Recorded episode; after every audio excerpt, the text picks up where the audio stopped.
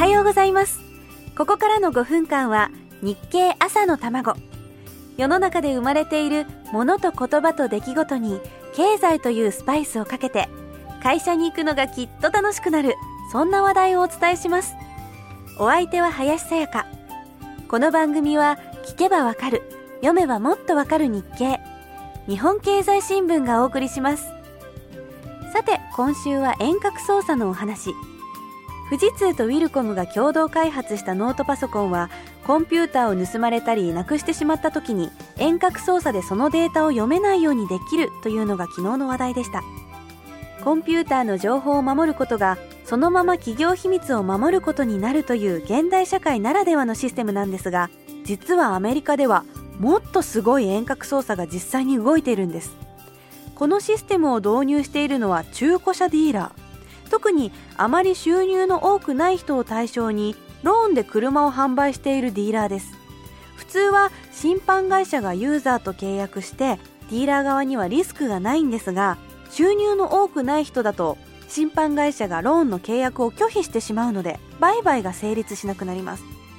そこでディーラーが自前でローンを組んで中古車を売ることになります。なんとなくサブプライムローンみたいな話になってきましたね。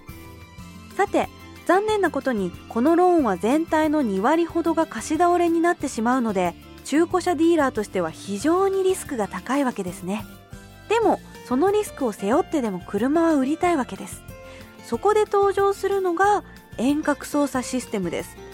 このシステムでは自動車ローンの返済が遅れると遠隔操作で車のエンジンがかからないようになってしまうんです。これまたすごいシステムだと思いませんか？返済が滞ってしまうとたとえ数百マイル離れたところにある車でもエンジンを強制的に停止できるんです。さらに GPS で車がどこにあるか簡単に探し出せるようになってるんです。これでローンの貸し倒れは大幅に減りさらに車自体の差し押さえも非常に簡単になったんだとか。さすがアメリカ。考えることが違いますね。実はこのシステムすでに10年前からあったんだそうです。でも実際には普及しなかったんですね。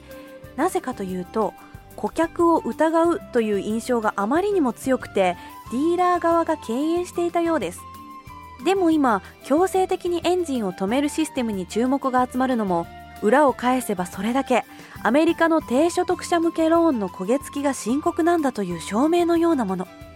金融危機のアメリカならではと言えそうですね。この記事は5月25日付の日経に載ってました。なかなか難しい問題ですが遠隔操作ということから考えれば非常に画期的なシステムだとも言えます。まあ私たちは遠隔操作で日経の購読申し込みができるという情報の方が大事そうな気がしますけどね。さて